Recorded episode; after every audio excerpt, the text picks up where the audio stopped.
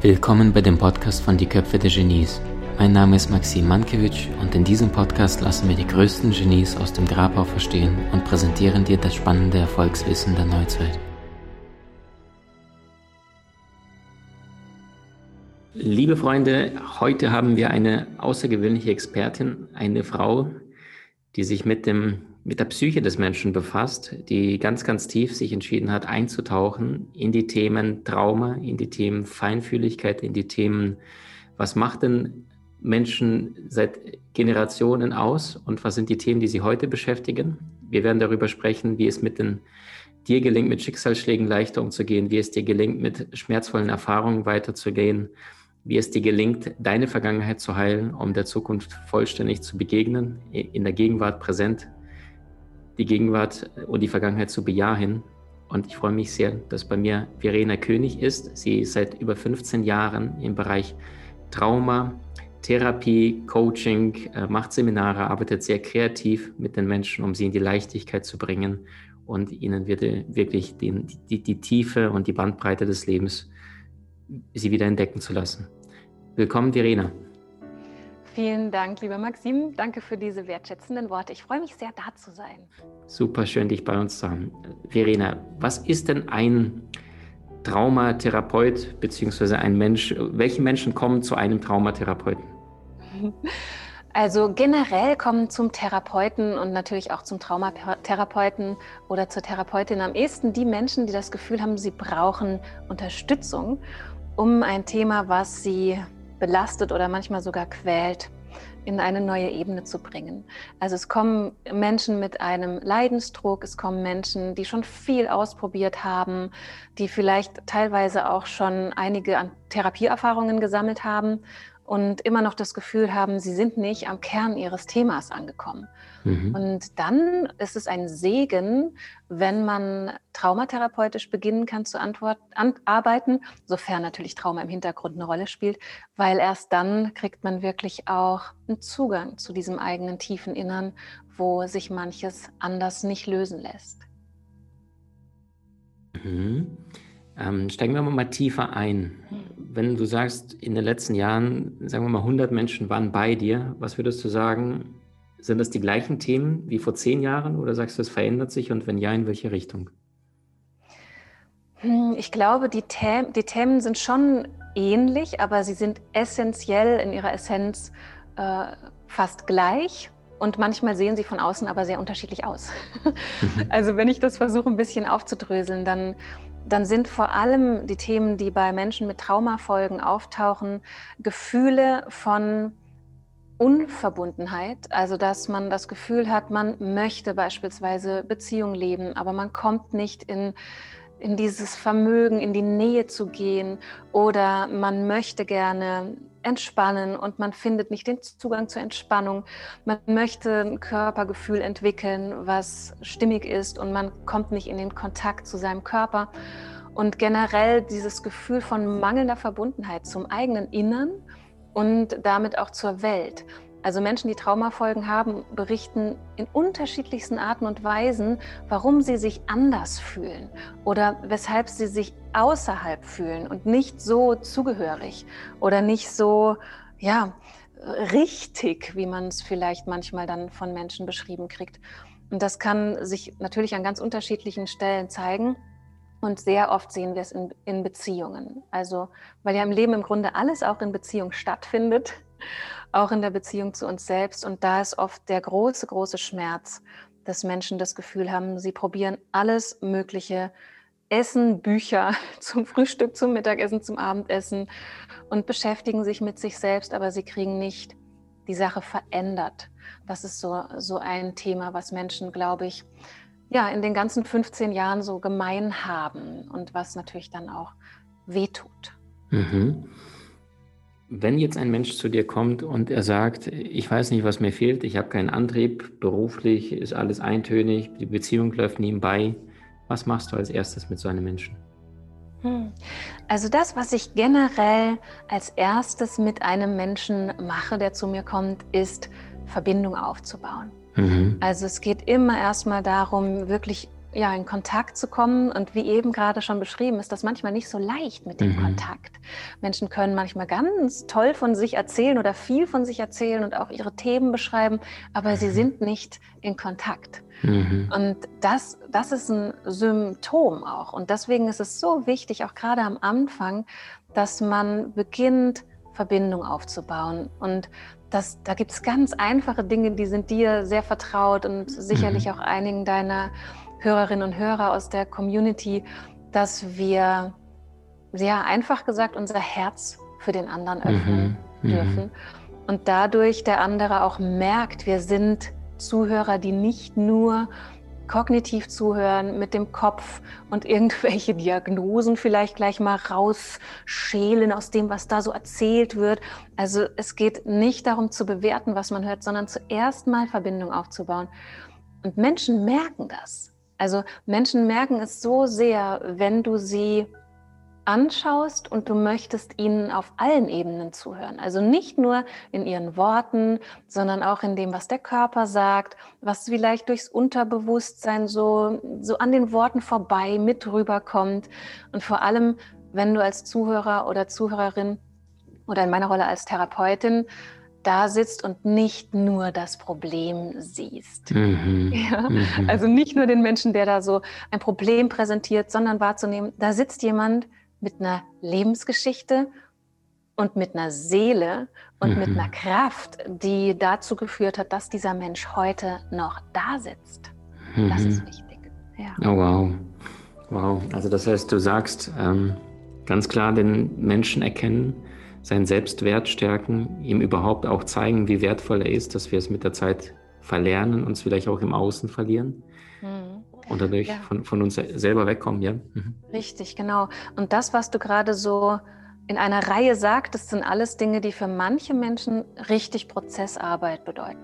Mhm. Also am Anfang steht der, der Bindungsaufbau, dass man eine Beziehung entwickelt, weil ein Therapeut und auch ein Coach ist ein Gegenüber, aber er sollte auch ein Begleiter sein, also mhm. jemand, den man verlässlich an seiner Seite weiß. Das hat nichts mit Abhängigkeiten zu tun oder mit komischen Bindungsbla, dass wir da irgendwie die Leute krank oder klein halten. Im Gegenteil, sondern es geht darum, jemanden die Möglichkeit zu geben, sich sicher zu fühlen, um sich kennenzulernen. Und so diese Selbstwertstärkung, die du gerade beschrieben hast, ist zum Beispiel etwas, was nur dann gelingen kann, wenn der andere uns glaubt, dass wir mhm. ihm sagen, dass wir ihn wertvoll finden. Mhm. Und mhm. das hat was mit der Beziehung zu tun. Ne? Mhm. Also wenn der andere weiß, ach, das ist so eine Coachfrau oder vielleicht auch eine Therapeutin, das sagt die bestimmt jedem und natürlich soll ihr mhm. auch mal irgendwie ein Ergebnis geben und ähm, ja, dann auch Leute merken, sie merken auch das. Ne? Mhm. Und das ist ja Ehrlichkeit und Aufrichtigkeit und Beziehung sind so wichtig. Mhm. Wunderschön, dass du es ansprichst. Was rätst du denn den Menschen, die jetzt gerade zu Hause sitzen und sagen, ich bin eingesperrt, ich bin alleine, ich fühle mich einsam, ich darf meine Menschen nicht sehen. Jetzt sind viele auch gezwungen, mit sich selbst, sich selbst wortwörtlich mit den eigenen Dämonen auszuhalten. Mhm. Und die jetzt auch nicht die Möglichkeit haben, äh, mit jemand zu sprechen wie dir, warum auch immer, Bereitschaft, Finanzen, Geld, Zeit, wie auch immer, welche Ausreden es sind.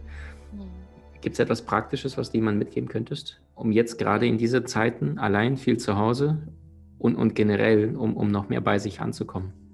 Ja, also genau, egal ob es Ausreden sind oder tatsächlich harte Fakten, die es sehr schwer machen, ist ein Teil, den ich da raten würde oder wozu ich einladen würde, dass wir anerkennen, dass die Gefühle, die da sind, okay mhm. sind. Mhm. Also dass es angemessen ist, sich scheiße zu fühlen oder sich allein zu fühlen und dass es auch angemessen ist und völlig in Ordnung ist, damit überfordert zu sein. Mhm. Und das zum einen, also erstmal anzuerkennen, dass das, was man fühlt, eben von innen kommt. Also das mhm. ist nichts, ja, was man sich jetzt ausdenkt, ich möchte mich jetzt bescheuert fühlen und dazu kommt mir diese Situation sehr gelegen, sondern es ist ja eher so, dass man sich ohnmächtig fühlt und dann das Gefühl hat, die Situation äh, verstärkt es um ein Vielfaches. Und dann macht es keinen Sinn, es ergibt keinen Sinn, wenn wir dann versuchen, unsere Gefühle wegzukriegen. Das verstärkt eher den inneren Stress. Und deswegen ist dieses Anerkennen der eigenen Gefühle erstmal etwas, was den Boden bereitet, um die Situation zu verändern. Also wenn ich diese Situation anders erleben will, dann muss ich bei mir bleiben. Dann kann ich nicht anfangen, meine Gefühle wegzuschneiden oder es hilft nichts, wenn ich sie abwerte oder wenn ich ja jetzt versuche mit einer 24 Stunden positiven Denkenübung sie mhm. wegzukriegen. Mhm. Wenn diese Gefühle da sind, dann ist es wichtig, dass ich mich zuwende mir selbst, damit der Boden entsteht für eine Veränderung. Mhm. Und wenn dann mein Inneres spürt, dass ich nicht vor mir selbst fliehe oder dass ich nicht in der Erstarrung bleibe, in der Ohnmacht bleibe, wenn ich also, wenn mein Inneres wahrnimmt, ich bleibe bei mir, dann kann ich die Situation erstmal anfangen, auch mit anderen Augen zu sehen und mich zu fragen, was könnte mir heute gut tun, wenn ich mich so alleine fühle, mit wem könnte ich ein Telefonat führen, wem könnte ich einen Brief schreiben, so ganz altmodisch mhm. oder eine lange E-Mail. Was könnte ich mir Gutes tun, was mir das Gefühl gibt, dass ich trotzdem am Leben bin und nicht die ganze Zeit bedroht von mhm. ja, der Situation. Ja, genau. Mhm. Ähm, wenn wir mal in die Beziehung eintauchen, jetzt kommt eine junge, junge Frau zu dir, sagen wir mal 31, sind mit ihrem Partner seit fünf, sechs Jahren zusammen und sie streiten sich immer wieder und sie hat das Gefühl, sie kommt an ihn nicht ran. Er ist ein Eisblock, weil Frauen sind den Männern emotional überlegen oder trauen sich mehr, sich zu zeigen. Er wiederum, wenn du mit ihm sprechen würdest, würde sagen, ja, ich tue doch alles, ich bin doch da und sie ist so launisch. Was rätst du so einem Paar oder so einem Menschen, der zu dir kommt und die ganze Zeit im Außen etwas bemerkt, was am Partner nicht stimmt? Ja, mit deiner letzten Frage deutest du ja schon auf was hin. Mhm, dass, mhm. ja, dass ich dann natürlich versuche, diese Frau zu fragen, was ihre Bedürfnisse sind. Mhm. Also sie stört etwas an ihrem Partner, an ihrem Freund oder Mann mhm. und dadurch fühlt sie eine Not. Mhm. Erstmal ist es okay, dass sie das fühlt. Sie, sie, es ist ja wichtig, sie ernst zu nehmen. Und dann ist es schön, wenn wir versuchen, den Blick erstmal von ihm wegzunehmen und zu schauen, was macht das denn mit dir? Also was, äh, außer dem, den Verhaltensweisen, die dann hervorgerufen werden, also du sagtest ja gerade, sie wird, mhm. wie hast du es gesagt, nicht zickig, aber so ähm, quengelig, sowas in der Art hast du gesagt. Mhm. Also sie reagiert und ich würde mich dafür interessieren, was in ihr wird dadurch berührt. Mhm. Welche, welche Gefühle in ihr? Ist es ihr, ihr altes Gefühl vielleicht nicht ernst genommen zu sein oder nicht gesehen zu sein? Hat sie das Gefühl, es ist zu wenig Verbindung? Hat sie das Gefühl, sie ist allein in dieser Beziehung? Also ich möchte dann gerne wissen, was fühlst du und was spürst du in deinem Innern? Was sind deine Bedürfnisse, die du hier im Mangel siehst? Mhm. Ja, und so bringen wir auch da wieder Verbindung zum Inneren mhm. in den Fokus. Und da ist dann ja einfach der Weg zu gehen, weil wie, wie alle wissen, im Grunde, das ist, glaube ich, Konsens inzwischen. Mhm. Es hat keinen Sinn, wenn wir versuchen, andere zu verändern, damit es uns besser geht, mhm. sondern es, es ergibt viel mehr Sinn, wenn wir uns selbst so reflektieren, dass wir uns so ernst nehmen, dass wir unsere unerfüllten Bedürfnisse nicht mehr auf andere projizieren, sondern sie selbst wichtig nehmen. Und dann entsteht Ebenbürtigkeit. Also egal, ob jetzt dann der Partner emotional wahnsinnig fein und äh, super betont ist oder ob es eher jemand ist, der ja seine Gefühle nicht so reich in Worte packen kann, dann kann trotzdem wieder Ebenbürtigkeit entstehen, denn die, die geht verloren, wenn wir projizieren und wenn wir den anderen in seinem So-Sein als falsch wahrnehmen. Mhm. Wunderschön. Verene, wenn wir uns mal die einzelnen Gefühle des Menschen angucken. Der eine kommt zu dir vielleicht und sagt, äh, ich bin angstvoll. Äh, die andere kommt zu dir und sagt, ich bin neidisch auf meine Freundin, weil sie knackiger aussieht oder besseren Job hat. Mhm. Der dritte wiederum ist äh, eifersüchtig in der Beziehung. Sind das unterschiedliche Auswirkungen oder sagst du, das sind alles Kindheitsthemen oder ungelöste kleinere Traumas, die einfach nur nicht ausgeheilt worden sind? Mhm.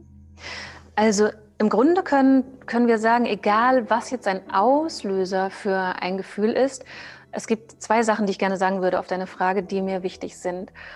bei allen Gefühlen, die wir heute haben, ist es sehr hilfreich und entlastend, wenn wir uns fragen, wie viel Prozent von meinem Gefühl stammt aus dieser aktuellen Situation und wie viel Prozent stammt aus alten Situationen. Mhm. Und darauf gibt es intuitiv Antworten. Also die allermeisten Menschen können darauf ganz intuitiv antworten und können sagen, ja, eigentlich die jetzige Situation, okay, ist jetzt eigentlich nicht so groß, aber oh Gott, wie viele andere Situationen hatte ich schon oder damals, als ich gemobbt wurde in der Schule beispielsweise oder so. Ja? Mhm. Also dieser, dieser, ich sag mal so, Realitätscheck oder auch das Relativieren vom Hier und Jetzt, das ist etwas, was sehr hilft, um mit einer Situation klarzukommen, die sehr starke Gefühle hervorruft. Können wir es mal praktisch mal durchspielen, damit die Menschen es noch besser greifen können? Vielleicht Gerne. die Angst, Angst. Also es sind immer viele Menschen, die sich jetzt gerade durch diese unsichere Zeit tatsächlich sich danach sehnen, sich sicherer zu fühlen und mit unterschiedlichen Ängsten konfrontiert sind. Manche, weil die zu Hause mit dem Partner aufeinander hocken und die ganze Zeit das Gefühl haben, hey, so sehr sind wir uns noch nie auf den Keks gegangen, weil jetzt die Projektion natürlich stärker da ist als vorher, wo die sich nur abends drei, vier, fünf Stunden sehen und am Wochenende ab und zu.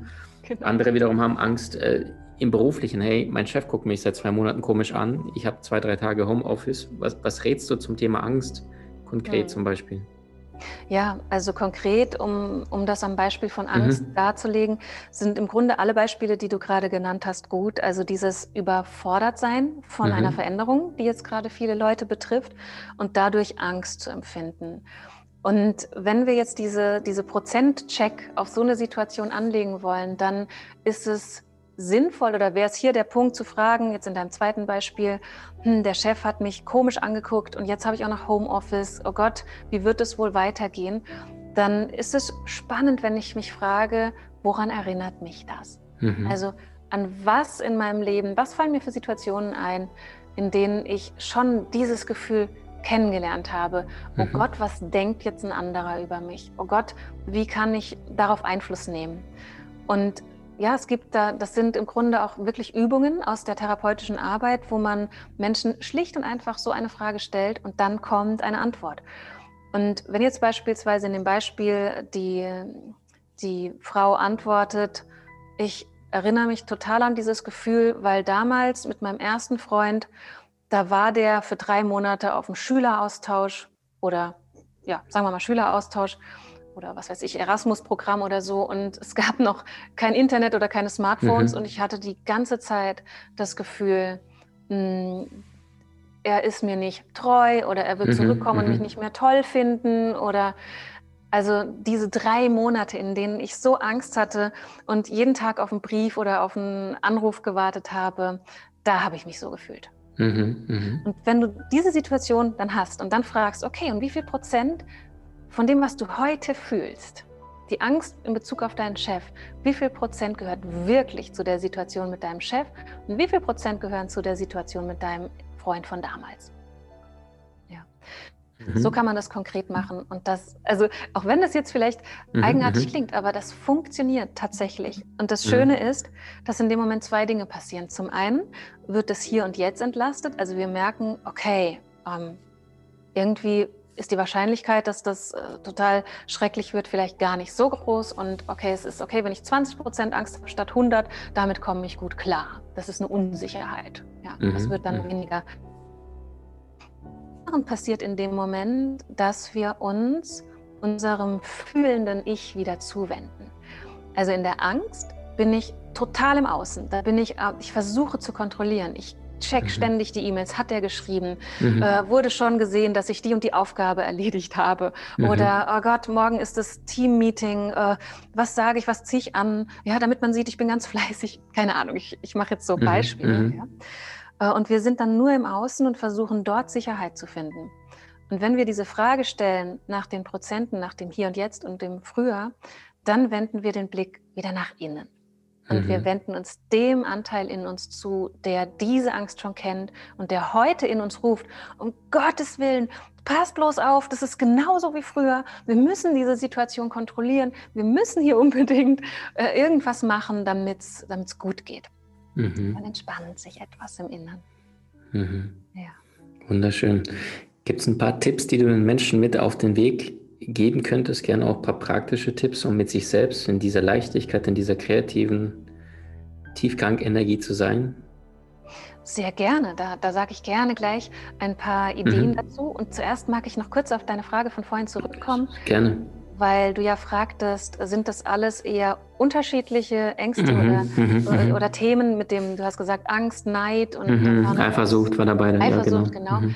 Ja, und dazu wollte ich noch gerne sagen, dass im Grunde egal, was die Ursache eines Gefühls ist und egal, was es genau für ein Gefühl ist, also sowohl Angst mhm. als auch Neid, als auch Eifersucht sind im Grunde Gefühle, die Stress erzeugen in unserem System, in unserem Körper-Geist-Seele-System. Mhm. Und zum Beispiel Neid und Eifersucht sind Themen, die haben mit dem Selbstwertgefühl zu tun. Mhm. Und die machen viel Stress im Innern, weil wir mit uns selbst dann nicht im Frieden und nicht im Einklang sind. Mhm. Angst ist etwas, was sowieso ja sehr bekannterweise inzwischen auch physiologisch Stress auslöst. Und das bedeutet also, bei all diesen belastenden Gefühlen geraten wir in Stress. Und man könnte sagen, wenn man es ein bisschen ganzheitlicher ausdrücken will, wir, wir fallen aus unserer Mitte. Mhm. Wenn wir Stress haben, fallen wir aus unserem Gleichgewicht, aus unserer Balance und damit auch wieder aus der Verbindung mit uns selbst. Und mhm. deswegen mhm. ist auch da im Grunde immer die, die Lösung oder ein, ein, eine Inspiration, um in Lösung zu kommen, wieder zurück in die Verbindung, zurück in die Verbindung zu sich selbst und mit den Gefühlen sich auseinandersetzen.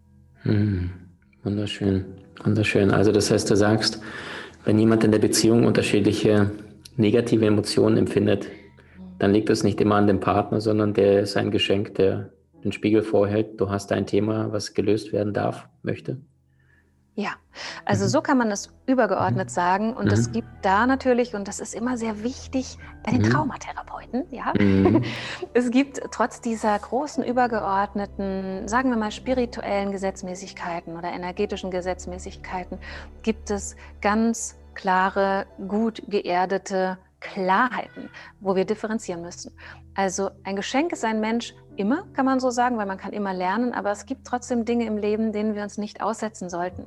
Also wenn beispielsweise jemand gewaltvoll ist, mhm. dann ist das ein bisschen andere Sache mit dem Geschenk. Natürlich lernen wir aus jeder Erfahrung im Leben, aber es muss nicht immer über Leiden gehen und vor allem nicht über Entwürdigung, Abwertung, Verletzung und Gewalterfahrung. Und da würde ich sagen, also wir sollten uns davor hüten, mit spirituellen oder ganzheitlichen Konzepten mhm. Situationen, die lebensfeindlich sind, so zu drehen, dass wir doch noch ein bisschen bleiben und dass wir es doch noch ein bisschen länger aushalten. Mhm. Da sollten wir, finde ich, ganz klar sein, weil letztlich die Würde eines Menschen oder eines Wesens nicht angetastet werden sollte in Beziehungen. Wow, wow. Was für ein wunderschöner Satz. Also das heißt, du rätst den, den Menschen auch ganz klar, die äh, Missbrauchfälle erlebt haben und die vielleicht bis nach heute andauern, egal ob beruflich, privat, Beziehung, mhm. ganz klare Sens Grenzen setzen und, und, und, wirklich diesen Schutz auch zu wahren. Mhm. Genau. Ja, Grenzen setzen und sich schützen ist eine Voraussetzung für psychische und körperliche Gesundheit. Ja, immer da, wo unsere Grenzen verletzt werden und wo wir uns selbst ausliefern, sage ich mal, passieren fortwährende Verletzungen. Und dann, wenn, wo fortwährende Verletzungen geschehen, kann keine Wunde heilen. Und das ist einfach lebensfeindlich. Also so ist das nicht gedacht. Mhm. Auch nicht mit dem Zusammenleben und auch nicht mit dem Lernen. Mhm. Und deswegen ist Grenzen setzen, beziehungsweise ja, sagen wir mal so, seine eigene Würde zu achten. Und daraus ergibt sich Grenzen setzen und mhm. Werte leben und integer leben. Eine Essenz für Gesundheit und Glücklichsein und auch für Heilungswege. Mhm. Verena, was rätst du denen, die jetzt sagen, ich verstehe mit Grenzen setzen und so weiter. Allerdings bin ich der abhängigere Partner in unserer Beziehung. Und ich komme so schwer von ihm los, egal weshalb, äh, ob es jetzt Vorgeschichte ist aus dem Vorleben oder in diesem Leben die Eltern es vorgelebt haben, dass der eine gelernt hat, ich muss immer anpassen, ich muss mich immer dem Alpha-Tier unterordnen. Und die kommen von ihm oder von ihr nicht weg, obwohl sie es von dir verstanden haben, intellektuell Grenzen setzen. Ja, das lasse ich ihm nicht mehr durchgehen. Mhm. Ja, da sprichst du was an, was sehr häufig stattfindet. Äh, das ist sehr häufig, also so häufig, dass ich erstaunt war, dass meine paar Podcast-Folgen zu toxischen Beziehungen und Narzissmus mhm. sind die meistgeklickten. Das mhm. ist sehr klar. Also wahrscheinlich ein großes Phänomen unserer Zeit, dass Menschen sich destruktiv und narzisstisch, toxisch, manchmal sogar sadistisch verhalten. Und es ist ein klassisches Muster, dass, genau wie du gerade sagtest, die eher abhängigeren Menschen oder die, die sich sehr gut anpassen können und die sich sehr feinfühlig auch, ja, funktionierend irgendwie unterordnen können, dass die nicht gut loskommen von solchen Menschen. Und was ich denen raten möchte, ist wirklich ein ganz wichtiger Rat, hol dir Hilfe.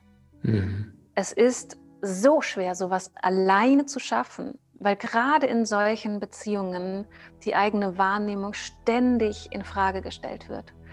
Und ich habe so viele, vor allem Frauen, auch teilweise Männer begleitet in Prozessen aus solchen, nennen wir es mal, ist kein Fachbegriff, aber es ist sehr griffig, toxischen Beziehungen rauszukommen. Mhm. Und was also wirklich sehr markant war äh, und wahrscheinlich auch für die, die zuhören, die das kennen, einfach ein Merkmal ist, ist, dass man immer wieder denkt, ha, vielleicht liegt es doch an mir. Und wenn ich mich doch nur ein bisschen anders verhalte, dann, dann wird es vielleicht doch noch gut. Mhm. Und das ist die große Falle, ja. Genau, also man braucht ein Gegenüber, was das mit einem wertschätzend und ohne den anderen irgendwie abzuwerten, sondern ganz realistisch, ganz verbunden und trotzdem nüchtern auseinandersetzt, was passiert hier.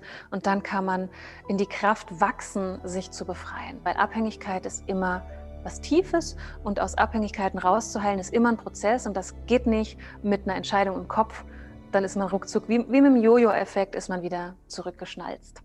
Mhm. Schön, dass du es ansprichst. Also ganz klar, wenn solche Fälle dann, du brauchst eine Seelenschwester oder einen starken Bruder an der Seite, der dich fühlt und leitet. Und am besten nicht jemand, der da einen Ratschlag gibt, weil er es gut meint, sondern jemand, der wirklich auch Ahnung und Profi ist. Ne? Das wäre optimal, weil mhm. das, äh, also wirklich so destruktive Beziehungen, die hinterlassen schwere Wunden. Mhm. Und da ist einfach gut, wenn man jemand an der Seite hat, der, der davon auch nicht beeindruckt ist sozusagen. Also berührt schon, aber der halt weiß, ja, klar, ich kenne solche schweren Verletzungen ähm, und, und ich weiß, du kannst heilen. Wenn wir uns da Freunde zur Seite holen oder Menschen, die vielleicht nicht so gut geschult sind, dann kann es sein, dass die einfach sehr belastet werden durch die Geschichte, die man ihnen zumutet. Und dann äh, trägt diese Beziehung nicht durch so einen Prozess. Mhm. Stark. Ja. Was rätst du denn, äh, jetzt, jetzt die, die Frage von vorhin, um sie ja. aufzuholen, die privaten praktischen Tipps, um ja. in seine innere Kraft zu kommen und dort auch längerfristig zu bleiben. Egal, ob ich jetzt in einer Beziehung bin als Mann, Frau oder generell, um wirklich aus der Quelle, aus der Kraft heraus den Tag zu gestalten. Ja, so eine schöne Frage. Also ich würde gerne ein Prinzip dazu anbieten und dann kann man davon ganz viel Praktisches ableiten. Mhm.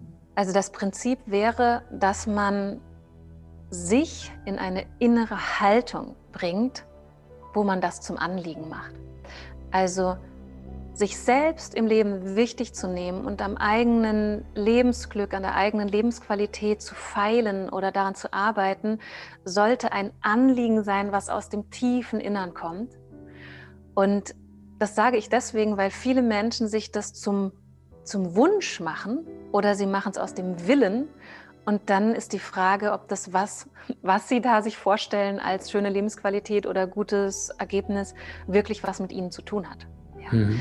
Also wenn ich beispielsweise sehr belastet bin durch frühe Kindheitstraumatisierungen ähm, und ich deswegen einfach ja in manchen Bereichen vielleicht nicht so es nicht so leicht habe wie andere, sagen wir es mal so, dann ist es ziemlich doof. Also es hat eine doofe Auswirkung, wenn ich mir zum Ziel mache, ich will so funktionieren wie mein Vorbild Kollegin XY, die hier mit voller Kraft die ganze Zeit und dann auch noch immer lächelnd und wunderschön strahlend und so durchs Leben tanzt.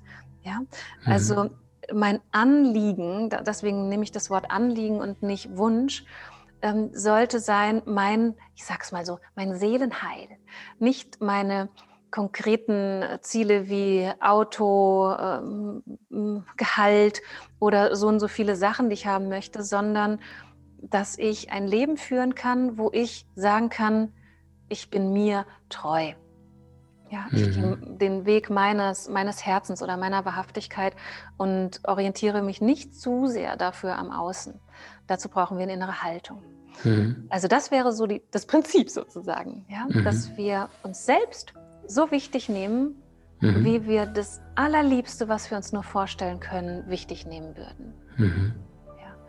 Und dann können wir daraus super schön praktische Sachen ableiten. Also zum Beispiel, wird es eine andere Qualität bekommen, wie ich morgens aus dem Bett aussteige, wenn ich das Gefühl habe, ich möchte mich ernst nehmen und wertschätzen und es ist mein Anliegen, meine Lebensqualität zu verbessern.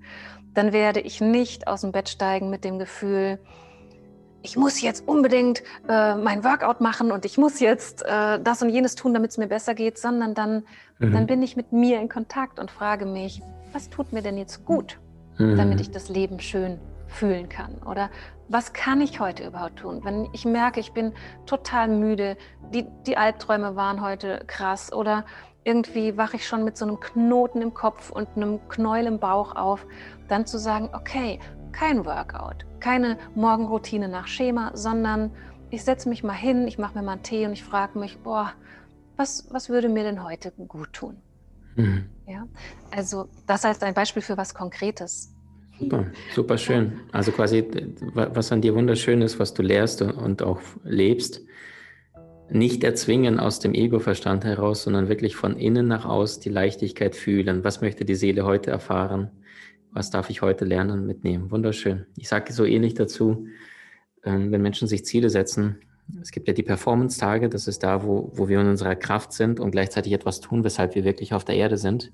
Mhm. Aber gleichzeitig gibt es auch Tage, da kannst du nur 40 Prozent leisten und dann sich nicht verurteilen, dass du nur 40 von 100 Prozent gegeben hast, sondern nur 40 von 40 möglichen oder 36 von 40 und diesen Tag bewusst anzunehmen. So schön, dass du das bestätigst mhm. und nicht dem Ego verstanden. Mhm. Super. Ja, das ist so wichtig. Und die Haltung, die man da drin sehen kann, dafür mhm. habe ich mhm. ein wunderschönes Wort gefunden, was viele Menschen auch sehr berührt. Mhm. Es ist das Wohlwollen. Mhm. Ja, also wir sind in dem Moment, wo wir nicht aus dem, was du Ego-Verstand nennst, also so aus dieser Willensebene und aus der, ja, weg von mir oder funktionieren wollen Ebene, wenn wir aus der Verbundenheit fühlen oder auf uns blicken, dann ist da ein Wohlwollen. Das, das ist etwas, was sehr verbindend ist und sehr weg vom Werten und vom Urteilen. Und mhm. eine wohlwollende Haltung macht uns, also befreit uns auch tatsächlich aus der Opferhaltung. Mhm. Also wenn da jemand, stell dir vor, du, du sollst was machen, du sollst eine Leistung bringen und du merkst, oh scheiße, ich kriege das nicht hin. Das, das ist irgendwie zu viel mhm. für mich oder ich habe das noch nicht gut genug gelernt oder geübt. Und jemand sagt, ja, komm, das, das schaffst du schon und wir mhm. geben da jetzt alles, also so Motivation mhm. im mhm. klassischen Sinne, dann kann es sein, dass das ermutigt und es kann auch sein, dass man damit gewisse Hindernisse gut überwinden kann. Aber es kann sein, es kann auch sein, dass gleichzeitig der innere Druck enorm steigt. Mhm. Und dass die inneren Anteile, die glauben, es geht nicht, wirklich richtig Schiss kriegen und vielleicht sogar Panik kriegen. Und dann führt es dazu, dass die Erfahrung einfach keinen Spaß macht. Mhm. Also, dass wir, selbst wenn wir es schaffen, dann denken, boah, Gott sei Dank ist das vorbei und ey, nie wieder will ich sowas machen. Mhm. Und dann war das nur eine Stresserfahrung, auch wenn jemand uns motiviert hat und wir haben es doch geschafft, obwohl wir geglaubt haben, wir schaffen es nicht.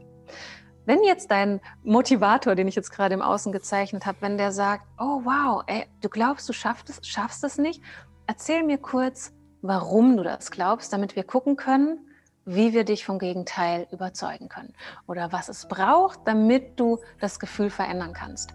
Das ist eine wohlwollende Haltung. Mhm. Ja, die lädt ein, mit dem, was da ist, zu wachsen, statt über das, was da ist, hinwegzugehen und es vielleicht sogar niederzutrampeln und zurückzulassen, damit es uns dann nachläuft. ja. Also hm. Wohlwollen ist ein Megaschlüssel. Ganz, ganz stark. Verena, ich möchte dich echt ehren, anerkennen für die Hingabe, für die Liebe, die du in deine Arbeit reinlegst. Sokrates sagte, sprich, damit ich dich sehe. Und deine Stimme, das werden alle bestätigen, die diesen, diesem Gespräch lauschen konnten. Sie ist voller Wärme, Hingabe, Liebe und Weisheit. Danke dir so sehr, dass du deine wertvolle Arbeit für die Menschen da draußen seit Jahren tust und ihnen noch mehr hilfst, mit Leichtigkeit im Leben zu begegnen. Danke für dieses Gespräch mit dir. Ich danke dir von Herzen, Maxim, für deine liebe Wertschätzung und dass ich den Raum mit dir teilen durfte und deine Hörerinnen und Hörer erreichen darf. Du hast Menschen in deinem Umfeld, die dir besonders wichtig sind? So teile den Podcast mit ihnen und wenn du es möchtest, bewerte und abonniere diesen. Wenn du noch schneller deine Meisterschaft erlangen möchtest, so findest du über 20 außergewöhnliche Videokurse in unserer Genieakademie unter maximmankiewicz.com.